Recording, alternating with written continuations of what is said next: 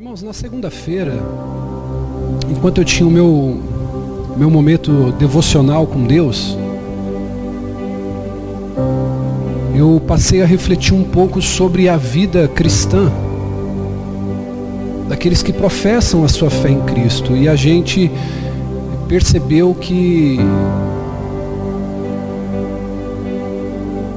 fazendo uma análise superficial, desliga os ventiladores aqui da frente para mim fazendo uma análise superficial, uma análise bem, bem rasa, a gente percebe, Everton, que você não precisa ir muito longe para ver que tem pessoas que estão dentro da igreja, pessoas que dizem amar a Deus e, e essas próprias pessoas elas serem um escândalo para o Evangelho. Essas próprias pessoas elas seriam uma vergonha para o Evangelho. Essas pessoas que dizem amar a Deus, serem pessoas que de alguma maneira elas mancham o cristianismo. Esse sermão de hoje, ele tem um único objetivo. Eu quero começar pelo fim, eu quero começar te encorajando. Quero começar pelo fim dele. Qual que é o fim, o final dessa reflexão que nós faremos através desse texto nessa noite. É que você se comprometa a viver uma vida cristã verdadeira. Esse é o único objetivo desse sermão. Eu estou há três dias buscando a Deus em, em oração, em jejum. E hoje eu, eu modifiquei o, o jejum, que a gente tem as nossas escalas, para que a gente pudesse ser tocado pelo Senhor. A Bíblia diz que não é por força e nem por violência, mas é pelo Espírito Santo. Então não adianta eu vir aqui tentar fazer você acreditar em algo ou te convencer de algo que o Espírito Santo não te esclareça. Então nem todo mundo que afirma ser cristão realmente é cristão. Tem muitas pessoas que colocam uma máscara e pensam que estão enganando as outras pessoas. Tem pessoas que inclusive estão enganando a si mesmas. E tem alguns que estão vivendo dessa maneira, diaconisa Juliana, sem saber a diferença, filha. Pessoas que estão enganando outras e muitas vezes enganando a si mesmas. A Bíblia ela relata para a gente, de Gênesis a Apocalipse, sobre a manifestação de falsos profetas, daqueles que falariam em nome de Deus, daqueles que trariam visões em nome de Deus, revelações em nome de Deus, profecias em nome de Deus, palavras em nome de Deus. Quem é o falso, o falso profeta? É aquele que estão enganando as pessoas, mas muitas vezes estão enganando a si mesmos também. Porque essa é uma característica, ele acredita naquilo que ele fala. E tem muitas pessoas que na sua caminhada com Deus, elas não estão sendo reais consigo mesmas. A inconsistência na vida dessas pessoas que se afirmam ser cristã tem levado a um grande ridículo no seu dia a dia. A gente não precisa ir longe, é só você acessar o Facebook, o YouTube, o Instagram. Você vai ver pessoas que se dizem cristã caindo no ridículo, fazendo papelão, dizendo coisas que a palavra nunca disse. E isso vai fazendo com que a cristandade, de uma maneira geral, ela perca, de uma maneira talvez teórica, podemos dizer, o seu respeito, o seu apreço da sociedade. Então eu quero, nessa introdução, refletir com você que importa como os cristãos vivem. Não importa tanto quanto você frequenta uma igreja, importa mais como você vive fora dela. Então, se você se afirma um cristão, um evangélico, um crente, você deve viver como os filhos de Deus vivem. Você deve se comportar como os filhos de Deus se comportam. Um filho de Deus ele não vai ser leviano nas suas palavras. Você não deve ser. Às vezes eu fico impressionado, bispa, de algumas mulheres que se dizem cristã, colocar uma foto com um decote enorme quase que os seios saltando para fora e coloca um versículo bíblico.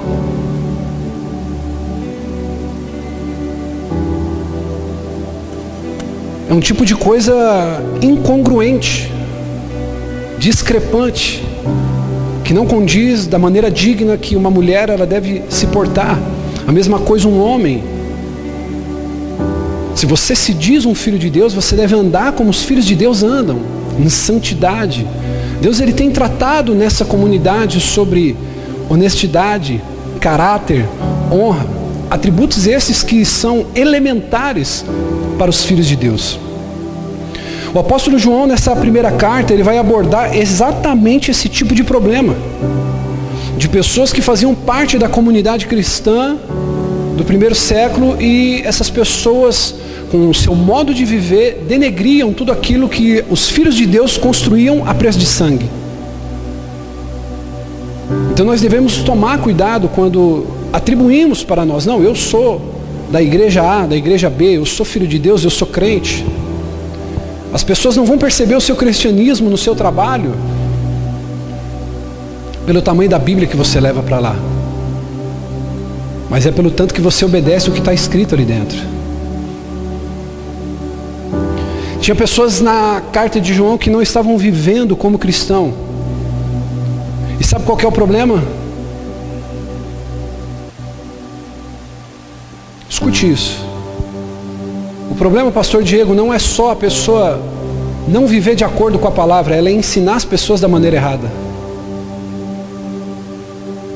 Aí gera um problema maior ainda. Então muitas pessoas almejam o microfone, muitas pessoas almejam o instrumento, almejam as luzes. E eu vou dizer uma coisa para você, que a fama e a glória está matando mais pastores hoje do que a perseguição. O poder, o dinheiro, a influência. Está matando mais ministros do que a perseguição, do que o problema. Só que João ele deixa claro para aquele que está lendo essas epístolas que as pessoas que querem ser cristãs precisam viver de acordo com o que está escrito na palavra ou ser imitadores de Cristo. Então isso significa que a minha vida e a sua vida deve atender a certas condições. Então não se engane. Não se deixe enganar e não se engane. O fato de você frequentar uma igreja não quer dizer nada. Talvez lá no fundo o que você procura é um alívio para a tua consciência, para você dormir bem à noite e dizer assim: estou fazendo a minha parte. Isso não vai te levar para o céu. João vai dizer: sabemos que somos dele, se obedecermos e andarmos como ele andou.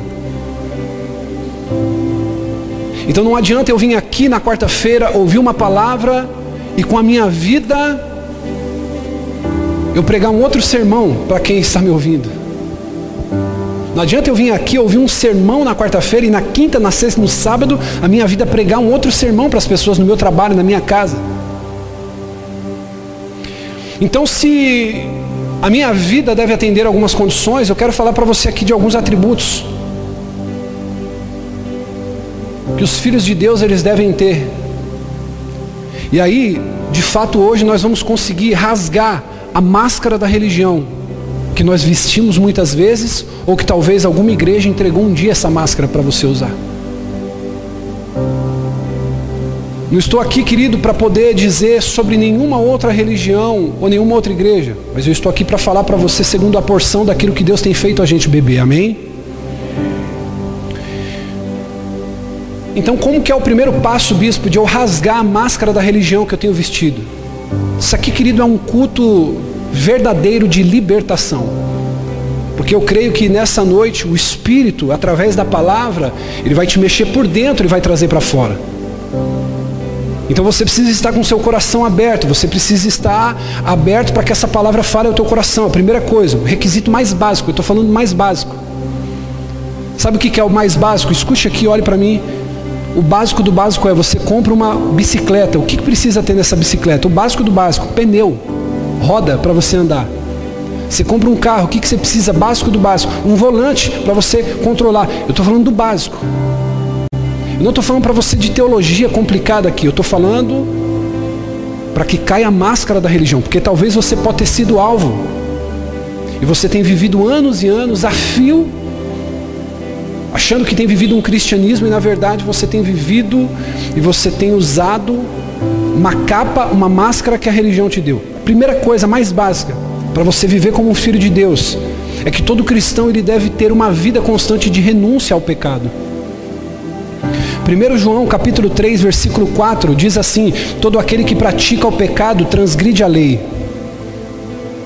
De fato, o pecado é a transgressão da lei.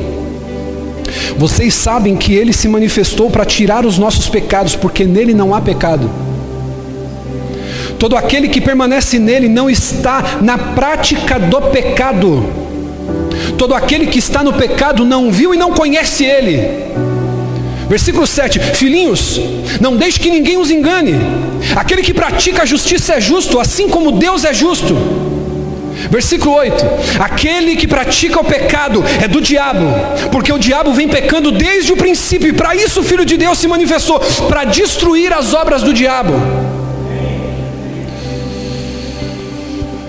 Todo aquele que é nascido de Deus não pratica o pecado. Olha só, presta atenção, olhe para mim. Deixa aqui na tela, versículo 8. Versículo 9, aliás, perdão. Todo aquele que é nascido de Deus não pratica o pecado. O texto não está dizendo, bispo, é que você não vai tropeçar no meio do caminho. Ele não está dizendo que você não pode ter uma falha no meio do caminho. Ele está dizendo para você que se você é um verdadeiro filho de Deus, você não vive na prática do pecado, sistematicamente pecando, dia após dia, alimentando a sua carne, os seus desejos, os seus impulsos. Você pode falhar e você vai. Mas o que ele está dizendo? Todo aquele que é nascido de Deus não pratica o pecado. Você já praticou algum esporte? Então você vai saber bem o que, que o apóstolo está querendo dizer aqui. É a prática. É você levantar de manhã, fazer aquela corrida. No primeiro dia cansa, no primeiro dia dói. E você vai pegando ritmo, pegando ritmo. Tem pessoas que estão com uma máscara tão grossa da religião que elas estão por fora lindas e maravilhosas, mas por dentro estão secas, mirrando, estão na UTI espiritual, a um passo da morte porque vivem na prática do pecado. Todo aquele que é nascido de Deus não pratica o pecado, porque a semente de Deus permanece nele, e ele não pode estar no pecado, porque é nascido de Deus. Eu quero dizer algo para você aqui que a sua atitude em relação ao pecado revela a que Deus você pertence. Deixa eu te fazer uma pergunta: você sabe o que é pecado? Você sabe o que é pecado?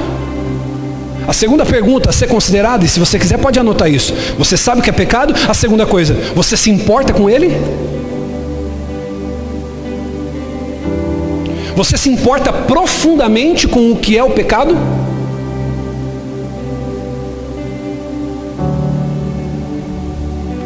O pecado ele é repulsivo para Deus e ele não é característico dos filhos dele. Deixa eu te fazer uma pergunta nessa noite. Você diz que é filho de Deus, mas será que você continua mentindo? Será que você é filho de Deus, mas você continua roubando?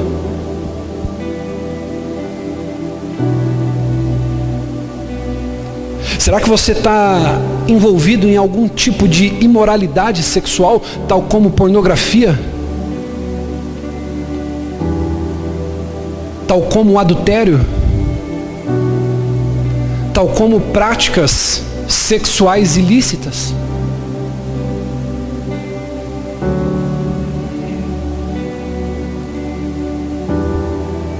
Será que você está aqui e o pecado da ira assume o controle da sua vida? Qualquer coisa tira você do sério, você quebra, você bate, você grita, você se estoura?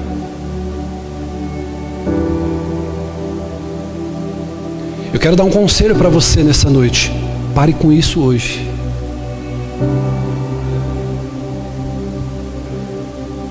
Porque aquele que é nascido de Deus não vive na prática do pecado. Talvez você, homem, jovem que está aqui me ouvindo, Bispo, eu não consigo sair da imoralidade sexual. Bispo, eu não consigo sair da ira. Eu não consigo sair da mentira. Tudo que você vai fazer tem que ter um pouco de mentira. Tudo que você vai fazer você tem que roubar alguém, você tem que se dar bem. Vive na prática do pecado. O Senhor está falando, deixe isso hoje. porque você não se parece comigo na prática dessas coisas. Talvez te deram uma roupa bonita e quem olha para você diz: Olha, lá vai um filho de Deus. Mas o Senhor e você sabe no seu interior que essa palavra está falando ao seu coração. Só que sabe o que é interessante aqui? João está falando de pecado consciente e voluntário. Deixa eu te fazer uma pergunta nessa noite. Deixa o Espírito Santo ministrar você, porque se você não se abrir para isso, eu vou te ofender. E a minha intenção não é essa. Eu não quero te ofender. Então que o Espírito Santo agora ministre seu coração. Deixa eu te fazer uma pergunta. Como têm sido suas práticas? O que você está pretendendo com aquilo que você tem praticado? Aonde você quer chegar? Com as práticas que você tem cometido? Você continua fazendo sistematicamente certas práticas que você sabe que não agradam a Deus. Só que você vem para a igreja, você levanta a mão, você pega uma oferta generosa. E quando você sai do gasofilácio, quando você sai do altar entregando a sua oferta generosa, você volta sentindo um alívio, uma boa sensação. Lembra quando Jeremias vai dizer que o coração do homem é enganoso? Ele vai dizer isso. Maldito homem que confia em outro homem. É a falsa sensação que a caridade dá para você.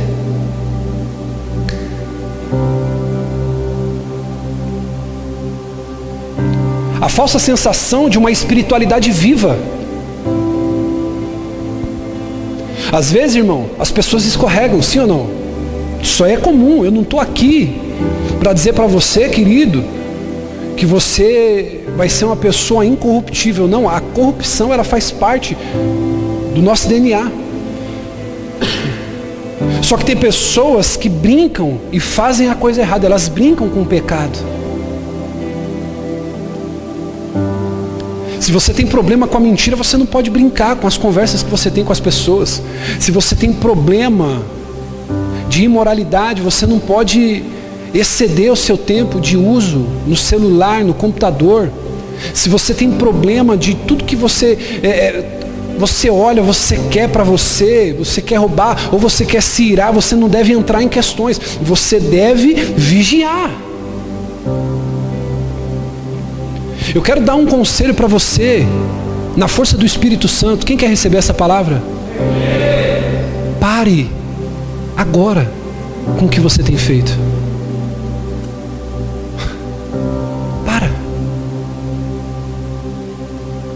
Eu descobri nas minhas noites mais doídas que a minha santidade com Deus ela, ela, crescia nas minhas maiores renúncias. Enquanto o teu pecado não te levar a chorar, a derramar lágrimas, a conversão ela não vai estar brotando, nascendo em seu coração. Sabe aquele momento que você quer se irar? Sabe aquele momento, meu irmão, que você quer acelerar o carro, que você quer parar, que você quer abrir a porta, que você quer tomar satisfação? Sabe aquele momento, minha filha, que você quer discutir com o teu marido? Sabe aquele momento que a ira vem dentro de você? Sabe aquele momento que você fala, eu vou rodar a baiana? Sabe aquele momento que a vontade de falar coisas que você sabe que não é verdade vem dentro de você? Você tem que fazer isso, ser mortificado dentro de você. Enquanto isso não te levar a chorar de uma angústia profunda, você não está nascendo de novo. Enquanto, esse, enquanto esse pecado não te levar a orar mais, a chorar mais, a se arrepender mais, ele está te vencendo.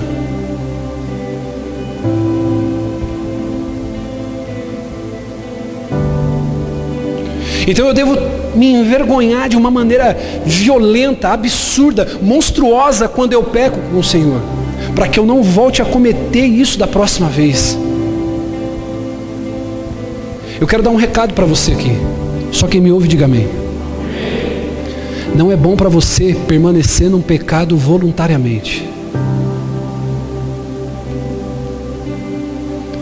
Ah, eu sei que eu vou pecar amanhã de novo, bispo. Você não está caminhando em direção ao céu. Desculpa eu dizer isso para você.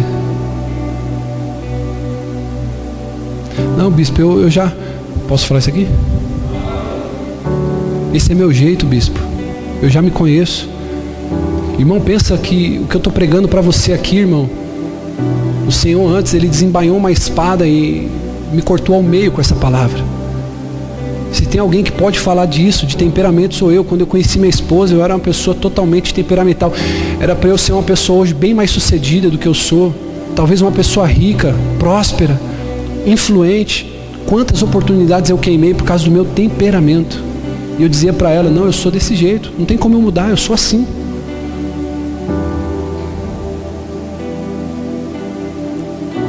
Então você deve tomar uma decisão hoje.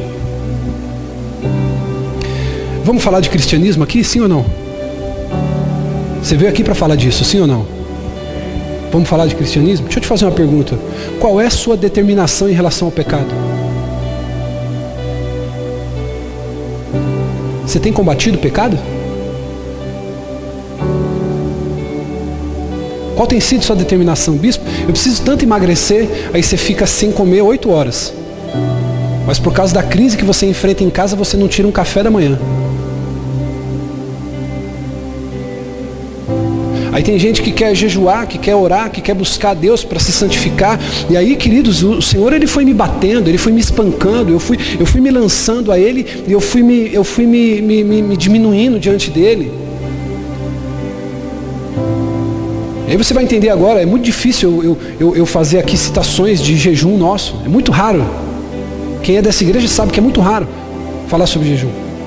Enquanto eu estava nesse propósito de jejum pelo culto de hoje, o Senhor falou assim: Ei meu filho, será que não é melhor você começar a jejuar e se humilhar pelos seus pecados?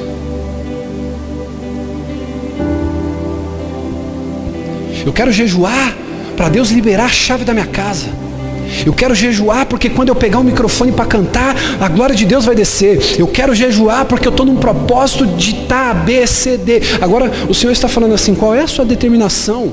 em relação ao pecado? Será que você tem uma postura em relação aos seus erros? Será que você tem uma determinação cristã? Agora, bispo, quando um escorrega, quando eu dou uma escorregada, o que, que eu devo fazer? Se arrepende e não faça mais. Agora, o que dizer de cristãos que continuam a pecar? Ele peca hoje, ele peca amanhã, ele peca depois de amanhã e ele peca depois. Você vai ler o versículo 10 comigo do texto que a gente leu e você vai ver. Nisto são manifestos os filhos de Deus e os filhos do diabo. Quem não pratica a justiça não é de Deus. Nem o que não ama o seu irmão.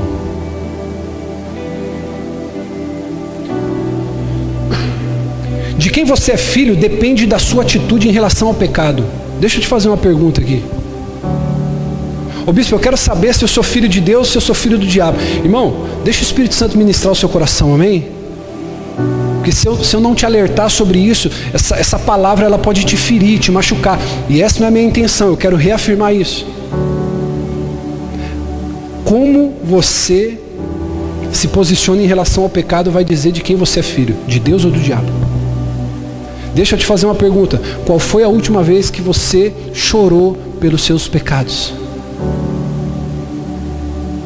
Qual foi a última vez que você, em joelhos, falou assim: Deus, eu ando sem paciência com meu marido. Deus, eu ando sem paciência com meu filho. Deus, eu ando sem paciência na minha empresa. Deus, eu menti, não era para eu ter mentido. Deus, eu sabia que eu não ia chegar às 10 horas. Eu sabia que eu ia chegar às 10 e meia, mas mesmo assim eu marquei às 10 horas. Eu não posso deixar que isso cresça dentro de mim. Eu estou pecando, eu estou mentindo, eu estou adulterando a tua palavra.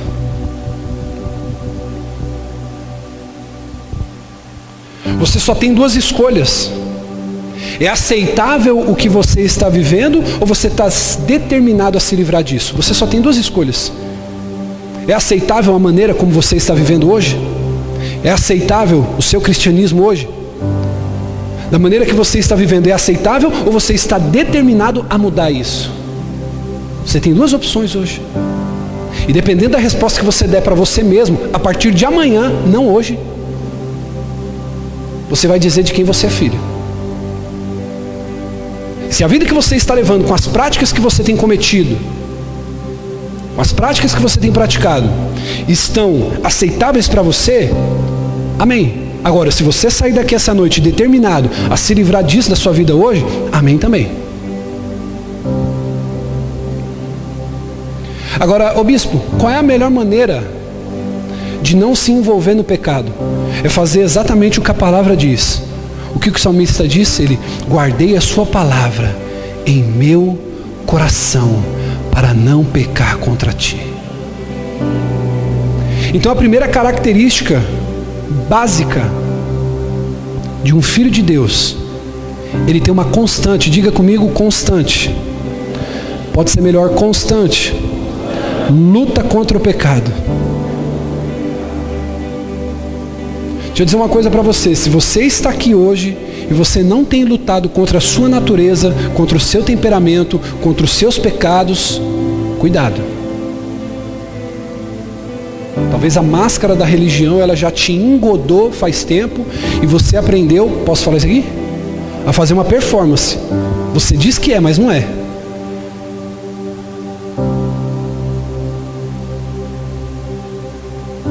E no fundo a gente sabe o ser e o parecer. O apóstolo Paulo vai continuar dizendo que se a gente é realmente filho de Deus, nós seremos obedientes a Deus. Primeira coisa, filho de Deus não continua na prática do pecado. E a segunda, ele é obediente a Deus. 1 João, capítulo 3, versículo 24.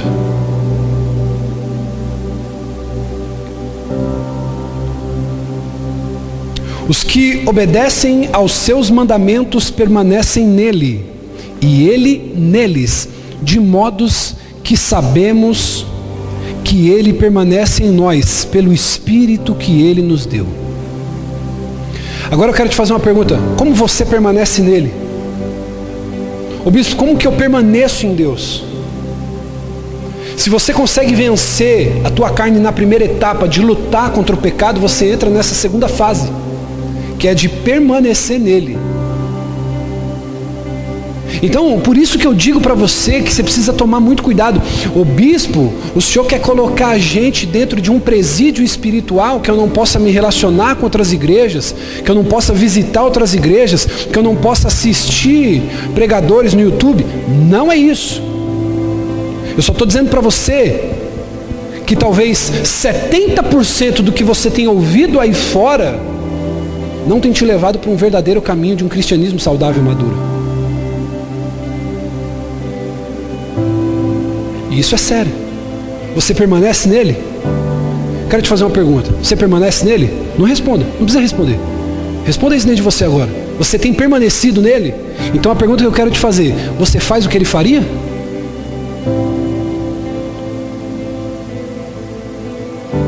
Quando a sua esposa ela diz aquela palavra que talvez fere o teu coração, porque ela sabe aquilo que te faz sair do sério. Quem é casado aqui sabe. Você sabe como tirar a tua esposa do sério, porque você sabe quais são os pontos de fragilidade dela. E quando isso acontece, você faz o que ele faria, você permanece nele. Você obedece o que ele diz na palavra? E olha aqui para mim, redobre sua atenção. Quando eu falo obedecer o que ele diz na palavra dele, eu não estou falando para você dos dez mandamentos ou algumas leis específicas na Bíblia. Mas eu estou dizendo para você todas as instruções que foram dadas no Novo Testamento, tudo. Olha o que diz João, capítulo 14, versículo 15: Se me amardes, guardareis os meus mandamentos. Aquele que ama a Deus permanece nele. Aquele que ama a Deus guarda os seus mandamentos. Aquele que ama a Deus não vive na prática do pecado. Aquele que ama a Deus guarda a sua palavra. Deixa eu te fazer uma pergunta essa noite. Você diz que ama a Deus? Você é um cristão? Qual foi a última vez que você, com desejo, abriu a tua Bíblia para ler a palavra?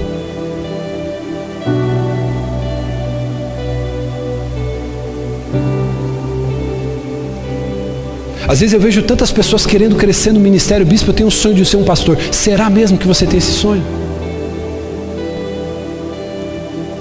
Eu costumo dizer isso para os nossos líderes. Ah, bispo, eu estou fraco, eu estou desanimado. Posso dizer uma coisa para você? Sem medo de errar, vida fraca, pífia com Deus. Você só se alimenta da palavra quando você vem para o culto? Cuidado. Você só sente um ambiente espiritual quando você está dentro de um santuário? Cuidado. Porque a Bíblia diz que aquele que ama Ele permanece nele. E se você permanece nele, lavando a roupa no tanque da tua casa, a glória dele está. Lavando a louça, a glória dele está. Adorando a Deus na empresa, a glória dele está. Se você estiver com ele, ele permanece em você e você permanece nele. Permanecer. A fé é obediente àquele em quem se deposita a fé. Fé não é apenas acreditar em Deus mas especialmente crer e confiar em Deus. E isso significa fazer o que Ele diz. Olha aqui para mim. Então, fé não é só você crer. Fé é você crer e confiar no que Ele diz, não no que você espera. Posso falar isso aqui? Eu espero que Deus me dê uma casa, mas Ele não disse que ia me dar uma casa. Então eu estou tendo uma fé estúpida. Eu estou dando um exemplo aqui, amém? Você está conseguindo entender isso, sim ou não? Estou dando um exemplo. Então fé, fé tá, mas eu vou crer no quê? Em quê? Como? De que maneira? É crer e confiar no que Ele diz. Quantas pessoas que nós temos que atender sistematicamente porque saíram frustradas de outra igreja, ou porque muitas vezes congregam aqui, foram para outras igrejas, recebeu palavra, profecia, profetada.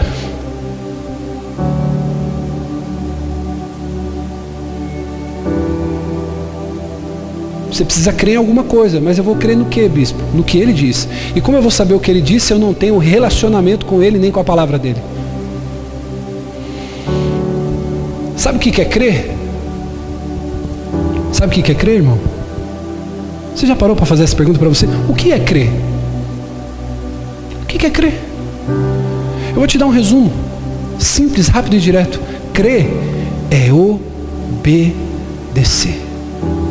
Se eu creio, eu obedeço. Às vezes eu peço para minha filha fazer algumas coisas e eu fico pensando, ela nem questiona, porque ela crê em mim. Ela acredita. E se ela acredita em mim, Gilei, pode dar uma ferramenta mais mortal na mão de uns filhos seu. Pode pensar aí. E você fala para ele, filho, faça isso. Ele não vai perguntar se é perigoso. Ele vai fazer, por quê? Porque o pai falou. Ei, psiu. você já viu quando teu filho está doente? Você dá um, um, um dipirona para ele? Porque uma pessoa em sã consciência só se tiver muito mal para tomar um dipirona, irmão. O negócio é ruim demais aqueles que vêm de poço, né? Hoje tem aquele sabor de cereja, que é uma benção. Às vezes eu até tomo um pouquinho da Lolô para não, quando não tem aquele comprimido. Mas aquele que vem do poço lá, irmão, é você tomar três gotas assim, você ressuscita dos mortos. A criança, ela toma. E ela, ela não pergunta, ela, ela tem medo, ela tem receio, porque ela sabe, minha filha chama esse de pirona de baba de sapo. Ela fala, pai, é aquele remédio baba de sapo. Eu falo, é, filha mas você vai ficar boa. Nem pergunta.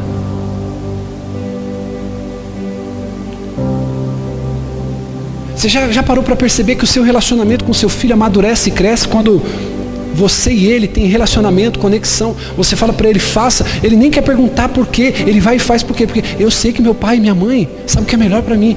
Crer é obedecer. E você sabia que biblicamente crer e obedecer é a mesma palavra? Quando você faz uma coisa diferente do que Deus diz, indica que você pensa que é mais sábio que Ele.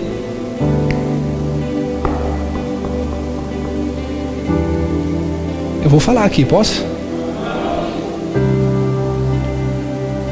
É igual você, jovenzinho, que está se arrebentando emocionalmente. Essa igreja é uma igreja que incentiva o namoro. Nós acreditamos que o namoro é uma bênção debaixo de instrução.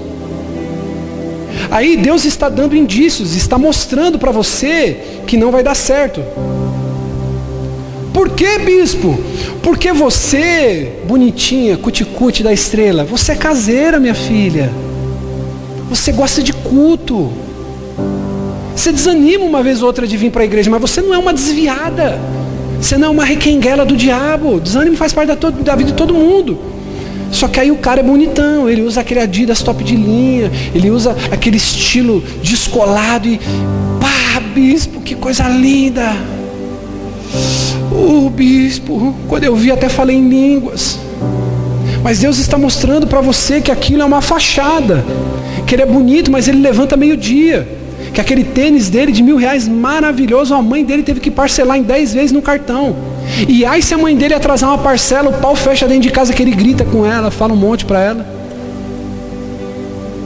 Aí você quer insistir numa coisa que Deus está falando que não. Ou seja, você está querendo dizer, Deus, fica tranquilinho aí, porque eu sei o que eu estou fazendo. Então quando você faz algo de maneira diferente, a instrução ela está vindo aqui do altar. Os meninos no domingo me chamaram depois do culto e falaram, bispo, se o senhor for pregar outra vez desse jeito, você tem que mandar os versículos para a gente antes.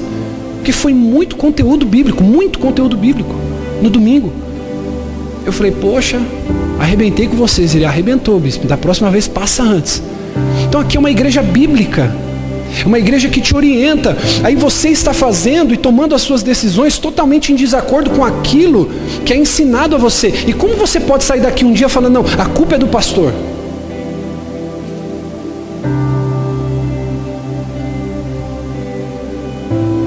Então você está pensando que você é mais sábio que o Senhor, você está pensando que você é mais inteligente, você está pensando que você tem mais opções do que Deus.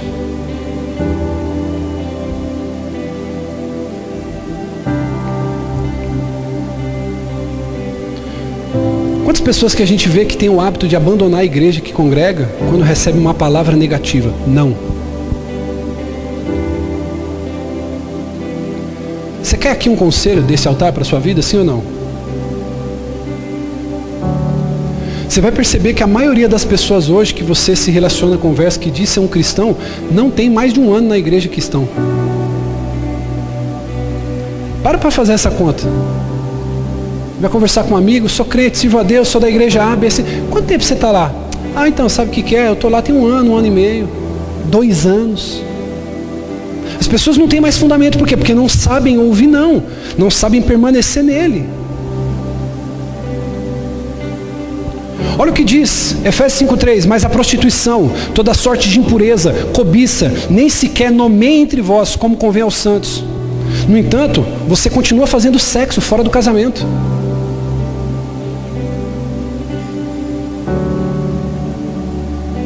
No entanto, você continua assistindo séries pecaminosas. Eu não estou falando aqui de você, por exemplo, uma série da Netflix lá. Eu, hoje em dia, praticamente, é difícil você assistir um filme ou uma série que não tem uma cena de nudez, uma cena de sexo. Mas você está entendendo o que eu estou querendo dizer para você? Eu vou falar isso aqui.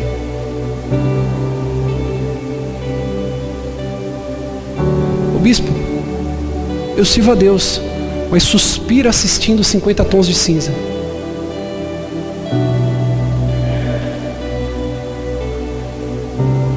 Você precisa rever o seu conceito. Não convém aos santos. Aí os homens agora que deram risada das irmãs, e você, bonitão, que fica rindo de piada de WhatsApp. E você, meu lindo, que está naquele grupo de WhatsApp do futebol há tanto tempo, e você diz, não, bispo, é para socializar, e o pecado só te devorando pelas beiras, imoralidade, vídeo, piada suja, e você ainda faz parte.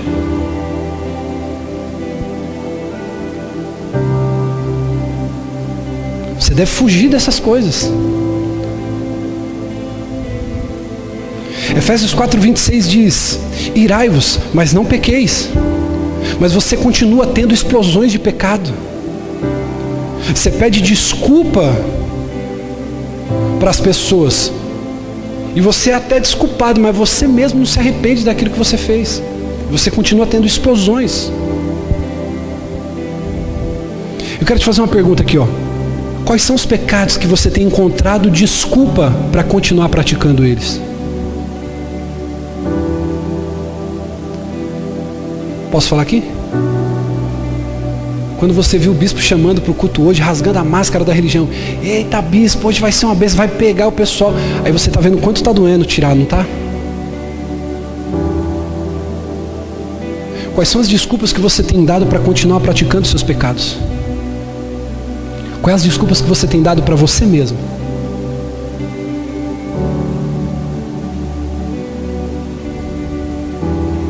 Como que você pode vir no culto se dizer dele, sendo que você continua fazendo as coisas que você faz de maneira voluntária? Você bate no seu peito e diz: Eu sou dele, ele é meu, mas eu continuo fazendo aquilo que ele não aprova.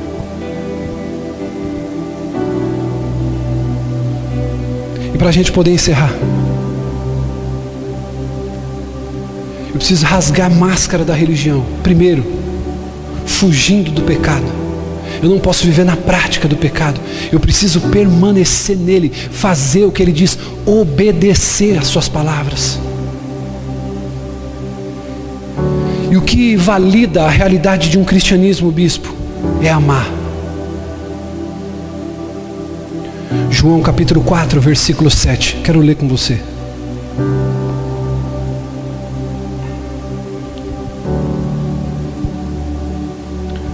Se eu fosse você, eu faria um esforço para ficar acordado. Amados, amemo-nos uns aos outros, pois o amor procede de Deus. Aquele que ama é nascido de Deus e conhece Deus. 1 João, estou falando da carta de 1 João, tá bom, filho? 1 João 4,7. Estou vendo que eu estou falando uma coisa aqui, a expressão do pessoal está diferente. Quem está na mesa aí com você, filho? Ah, tá explicado, é o Wesley. Sem óculos ainda, irmão. 1 João 4,7. Amados, amemos-nos uns aos outros, pois o amor procede. Aquele que ama é nascido de Deus e conhece Deus. Olha o versículo 8: Quem não ama não conhece Deus, porque Deus. Foi assim que Deus manifestou o seu amor entre nós, enviou seu Filho unigênito ao mundo para que pudéssemos viver por meio dele. Jesus não veio condenar o mundo, ele veio para que eu e você vivêssemos por meio dele. Quem vai condenar o mundo? Deus. Jesus não veio condenar, ele é o sacrifício.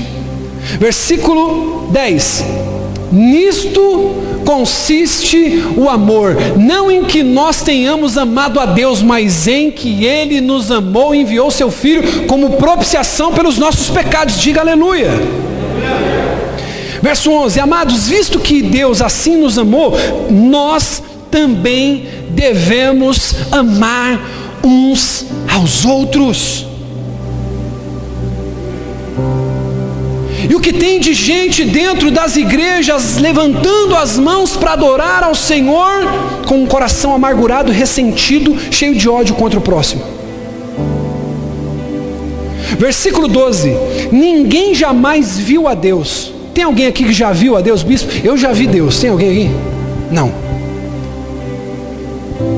Se numa, nos amarmos uns aos outros, Deus permanece em nós e o seu amor está aperfeiçoado em nós. Eu quero dizer para você, querido, que o amor é o que o cristianismo se resume. É o amor. Diga comigo, Deus é amor. Se nós pertencemos a Ele, somos seus filhos, somos realmente da sua natureza, nós devemos amar.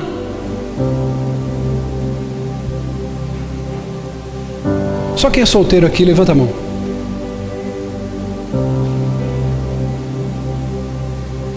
Vem aqui, Esquilho. Rapidinho, corre aqui. Escute isso. Tá solteiro, né, filho? Tá solteiro? Deixa eu te fazer uma pergunta. Quer se casar? Quero. Quer viver bem, não quer? Sim. Homem íntegro, dizimista, fiel, trabalhador.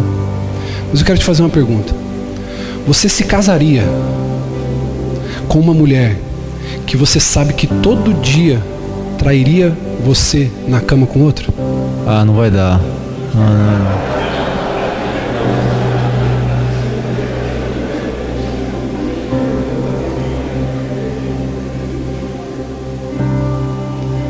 Você não casaria?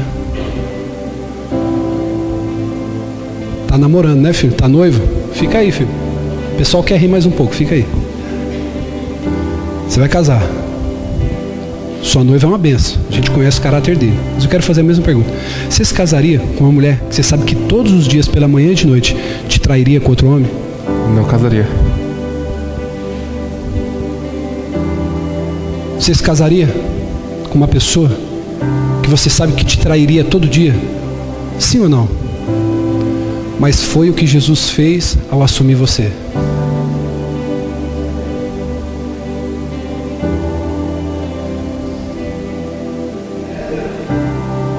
Ao contrário dele, ele diz assim: Vai me trair todos os dias? Eu vou insistir todos os dias até o fim.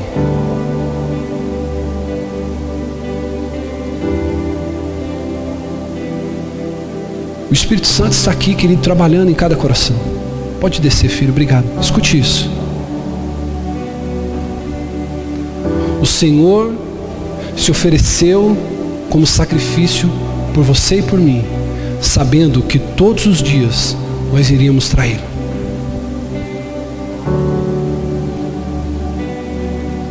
E quando nós falamos de amor, não é o conceito de amor do mundo.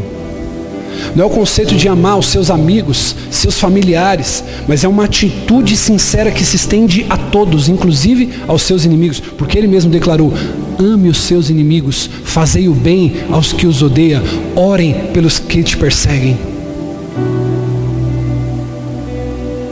Agora, como é que eu posso ver o amor? O amor ele se materializa no serviço. Ai meu Deus do céu, eu falo isso aqui ou não falo? O amor se materializa no serviço. Quem não serve, não ama.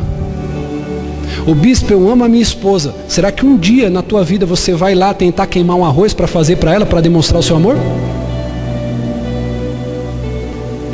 Queria que cantasse aquele que a Ju cantou, tá bom? Aquele que a Ju cantou, o terceiro louvor.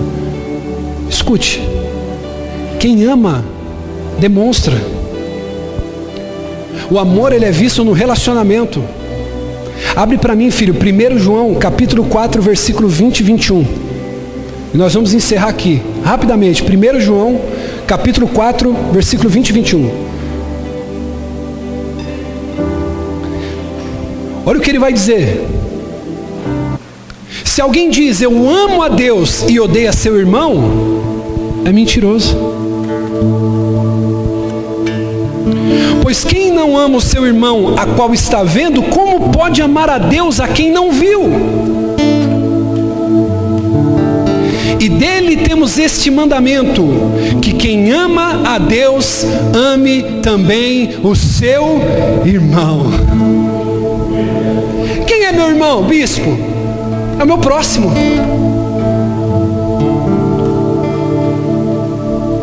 Quem é o meu irmão, bispo? é aquele que aparecer na minha frente hoje.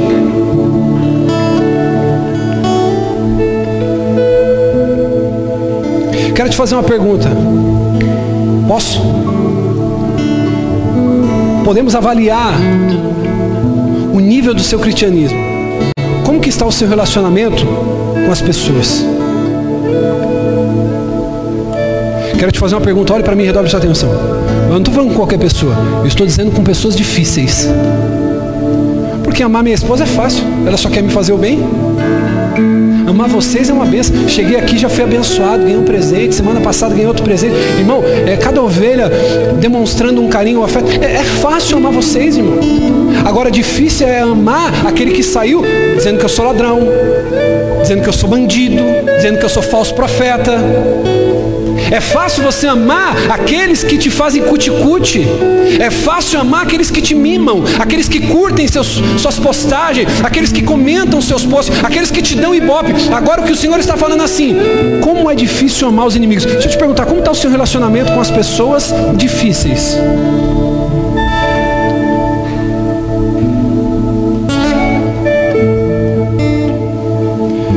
Fazer uma pergunta: como que está o seu relacionamento com as pessoas que pensam diferente de você? Como que está o relacionamento naquela casa lá que você sabe que tem um católico, que tem um bandista, que tem o, o espírita, que tem o Hare Krishna, que tem o Seishonoye, que tem o testemunha de Jeová? Como que está o seu relacionamento? Será que as pessoas veem o amor de Deus materializado em você? Como que está o seu relacionamento com as pessoas que pensam de maneira diferente que a sua?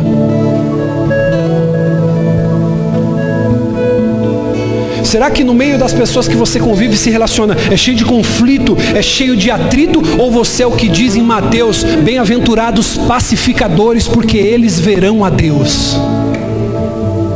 Será que você é um pacificador? Eu não estou falando aquele que põe pano quente nas coisas erradas, eu estou falando pacificador. Lembre-se que eu falei com você no domingo de manhã, filho?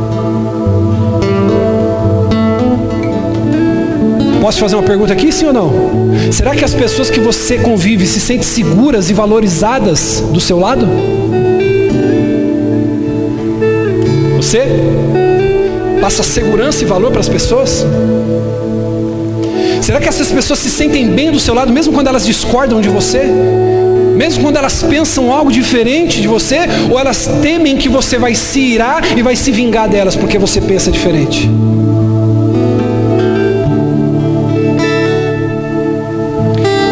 Quero ler para encerrar aqui. João capítulo 8, versículo 31. Se coloque de pé, por favor.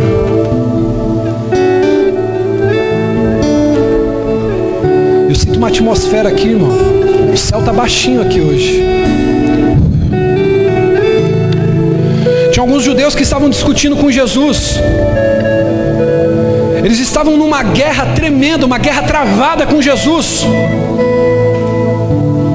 E Jesus diz basicamente para eles o seguinte: vocês podem dizer quem é o seu pai, porque vocês se parecem e agem com o pai de vocês. Ou seja, no meio da discussão, no meio da treta, no meio da briga, Jesus está dizendo para eles o seguinte: é fácil eu dizer quem é o pai de vocês, porque o filho imita o que vê o pai fazendo. 31. Dizia, pois, Jesus aos judeus que nele creram: Se vocês permanecerdes na minha palavra, verdadeiramente sereis os meus discípulos, e conhecereis a verdade, e a verdade vos libertará. Responderam eles: Somos descendentes de Abraão. E nunca fomos escravos de ninguém, como tu diz, sereis livres. Jesus replicou: Em verdade eu te digo, todo aquele que comete o pecado é escravo do pecado. Ora, o escravo não fica para sempre na casa, é o filho que fica para sempre. Se, pois, o filho vos libertar, verdadeiramente sereis livres. Bem sei que são descendência de Abraão, contudo vocês procuram me matar, porque a minha palavra não encontra lugar em vós. Eu falo do que vi junto do meu pai, e vós fazeis o que também ouviste do vosso pai. E eles dizem no 39: responderam-lhe: Nosso pai é Abraão. Disse-lhe Jesus: Se vocês são filhos de Abraão, façam as mesmas obras de Abraão mas agora vocês querem me matar. A mim que vos falei a verdade, que de Deus ouvi, isso Abraão não fez. Olha o que ele diz no 41: Vocês fazeis, vós fazeis a obra do vosso pai. Replicaram-lhe eles: Nós não somos nascidos de prostituição, temos um pai que é Deus. Respondeu Jesus: Se Deus fosse o vosso pai, vocês me amariam, porque eu saí e vim de Deus. Pois eu não vim de mim mesmo, mas ele me enviou. 43. Porque vocês não compreendem a minha linguagem? É porque vocês não podem ouvir a minha palavra. Olha o que ele diz agora, irmão, para os religiosos, 44. Vocês têm por pai o diabo e querem satisfazer os desejos do seu pai. Ele é homicida desde o princípio e nunca se firmou na verdade.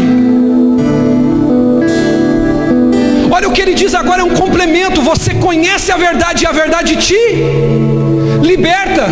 Mas para ser salvo você tem que permanecer na verdade. Não é conhecer um dia a verdade, não é levantar a mão para entregar a sua vida para Jesus um dia no culto, mas é permanecer na verdade, é permanecer em Deus.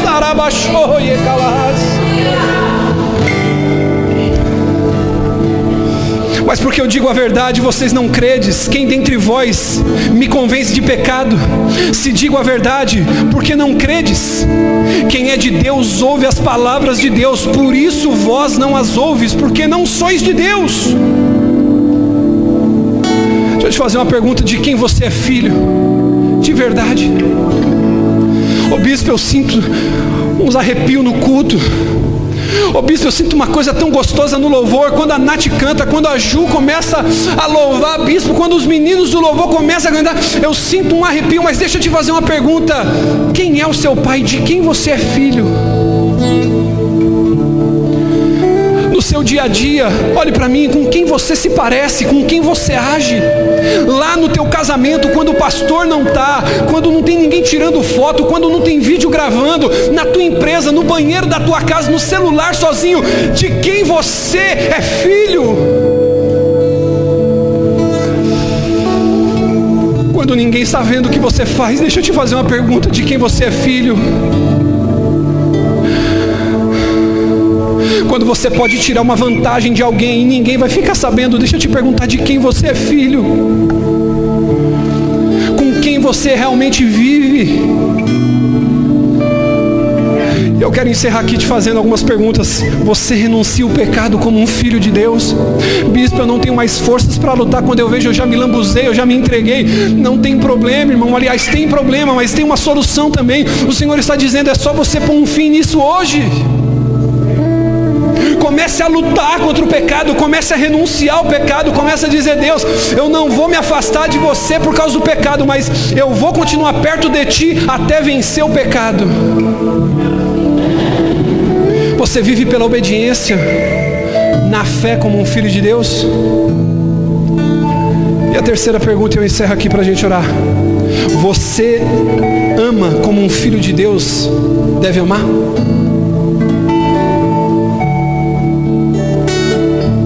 Feche os teus olhos. Enquanto você fecha os teus olhos, eu quero te fazer uma pergunta. Se você examinar si mesmo, será que você encontra sucesso de um filho de Deus ou você é um fracasso como filho de Deus? Ô bispo, quando eu faço uma análise de mim mesmo, a sensação que vem é de frustração.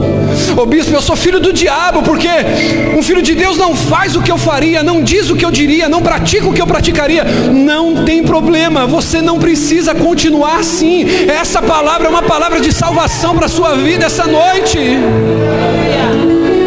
Eu quero dizer para você que o Senhor está aqui essa noite com a ajuda de Deus. Você pode se mudar, você pode se tornar um filho de Deus, você pode nascer de novo, você pode nascer de novo. Ele pode purificar tua consciência. Você pode continuar vivendo genuinamente como um filho de Deus. Você pode viver imitando o seu pai. Saiba que existe a vida eterna para você, porque o Pai e o Filho habitam em você.